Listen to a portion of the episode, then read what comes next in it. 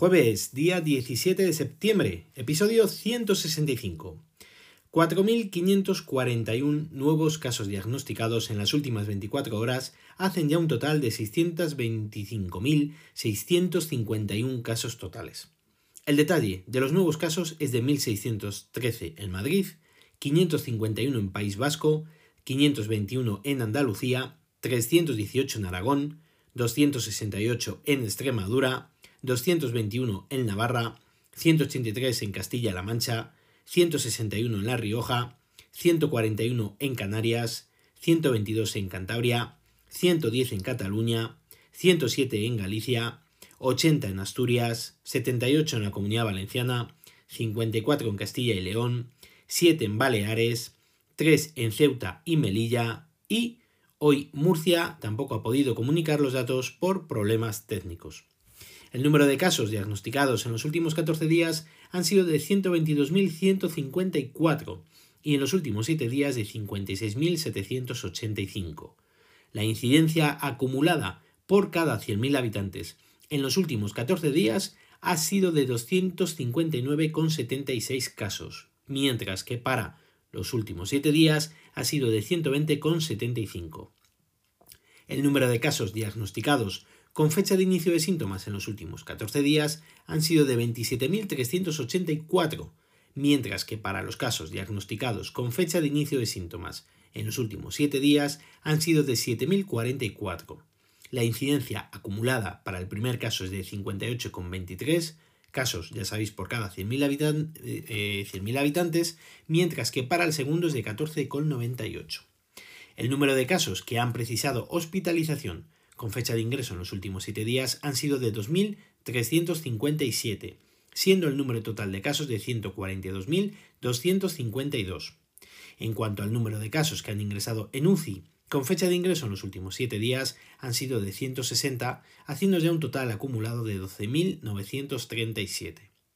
El número de fallecidos comunicado con fecha de defunción en los últimos 7 días, si ya me parecía una barbaridad, Hoy tenemos todavía muchísimos más y han comunicado 419. Su detalle está distribuido de la siguiente manera.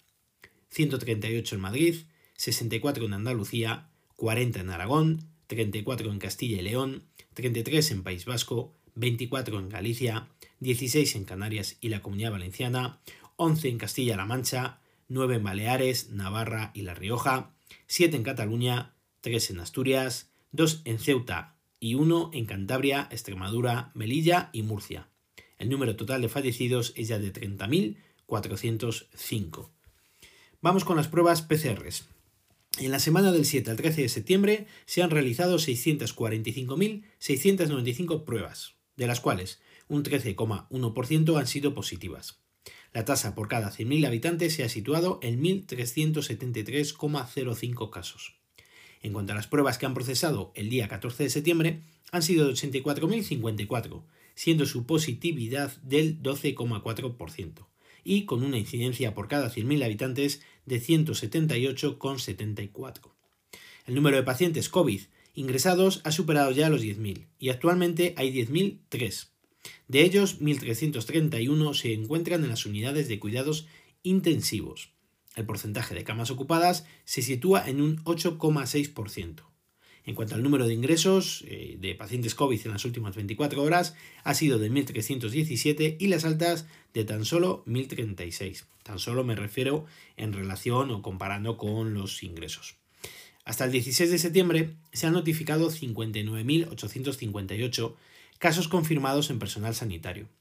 Los datos desde el 11 de mayo son de 9.438 y el número total de casos notificados es... Eh, a ver, perdón, que me he liado.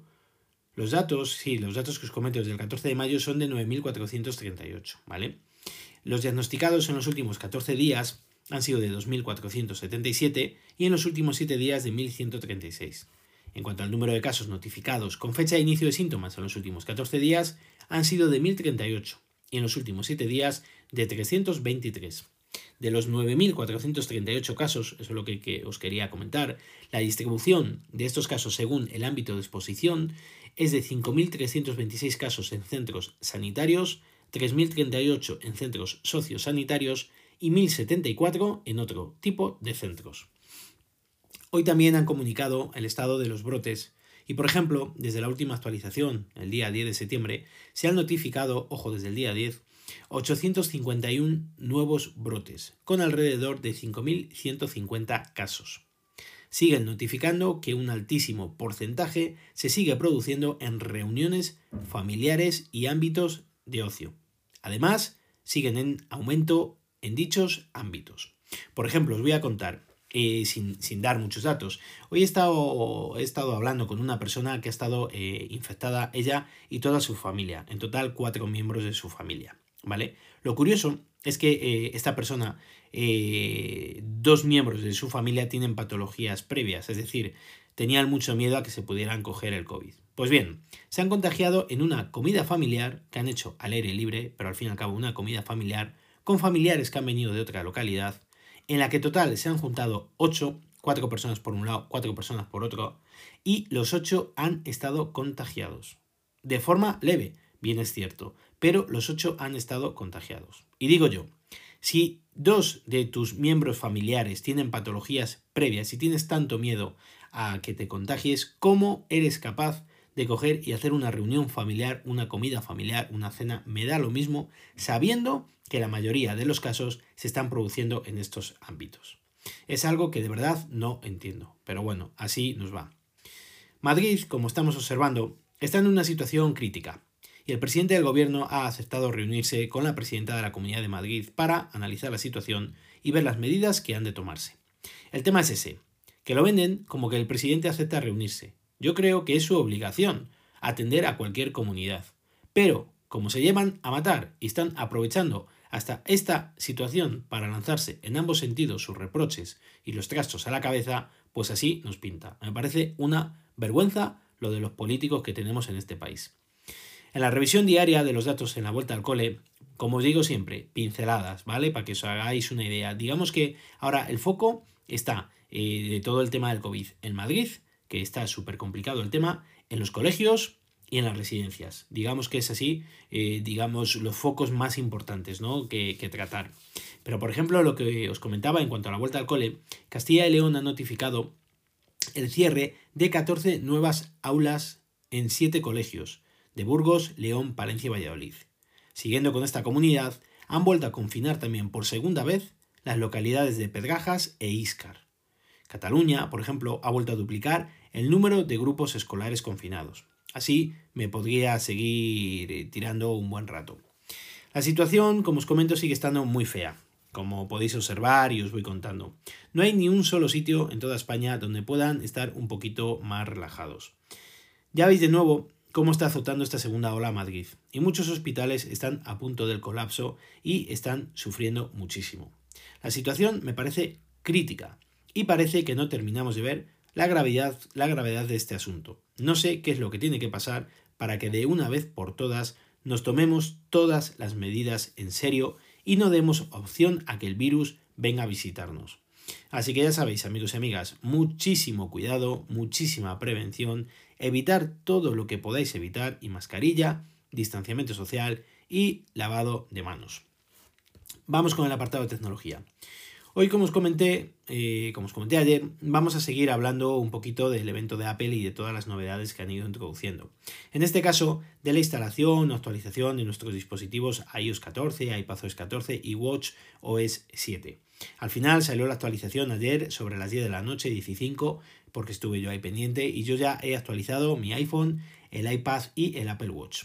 Voy a comenzar con la actualización del Apple Watch. La verdad es que puedo decir que con el uso de todo el día de hoy es una auténtica maravilla. La velocidad del reloj ha crecido de forma exponencial, algo que si recordáis he venido demandando yo desde hace tiempo, mayor agilidad en su funcionamiento. Según le das a la corona del reloj, te lanza el mosaico de las aplicaciones de una forma espectacular. Las nuevas esferas son una auténtica delicia, y por ejemplo, la de los Memoji, con sus animaciones, yo tengo puesta la de mi Memoji, es una auténtica gozada. Bien es cierto que a estas horas la batería es de menos de un 30%. Quiere decir eso que el consumo en este primer día ha aumentado de forma notable. Había días que terminaba al final al final del día con una batería del 50% e incluso más. No sé si será por, hasta que el reloj termine de, eh, realizar todos los procesos internos que pueda estar realizando o bien que esta eh, watch face consuma más batería. Ya sabéis que dependiendo de la watch face puede ser que consuma más batería o no. De todas formas me ha dado la sensación también de que la pantalla se enciende con mayor facilidad que antes cada vez que mueves el brazo. Eso también provoca un consumo mayor de batería. El resto de nuevas esferas son brillantes también y su personalización hacen una experiencia de uso totalmente personalizable. Además de la velocidad en el funcionamiento general del reloj, he probado, como es normal, la utilidad de lavado de manos, utilidad que has de activar dentro de los ajustes de tu propio reloj en un apartado llamado así, lavado de manos. Y funciona perfectamente. Cierto es que una de las primeras veces, dándome simplemente gel hidroalcohólico en las manos mm, de forma vigorosa, eh, me ha saltado esta nueva utilidad. Se supone que hace uso también del micrófono para, para, escuchar el ruido del grifo del agua corriendo para saber que te está lavando las manos.